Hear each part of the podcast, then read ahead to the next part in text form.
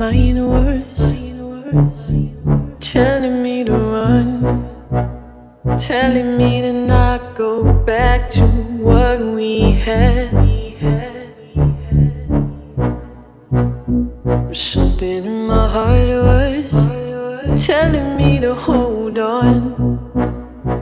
Knowing I could break you, knowing I could win you over. So take my hand in yours, and I'll follow you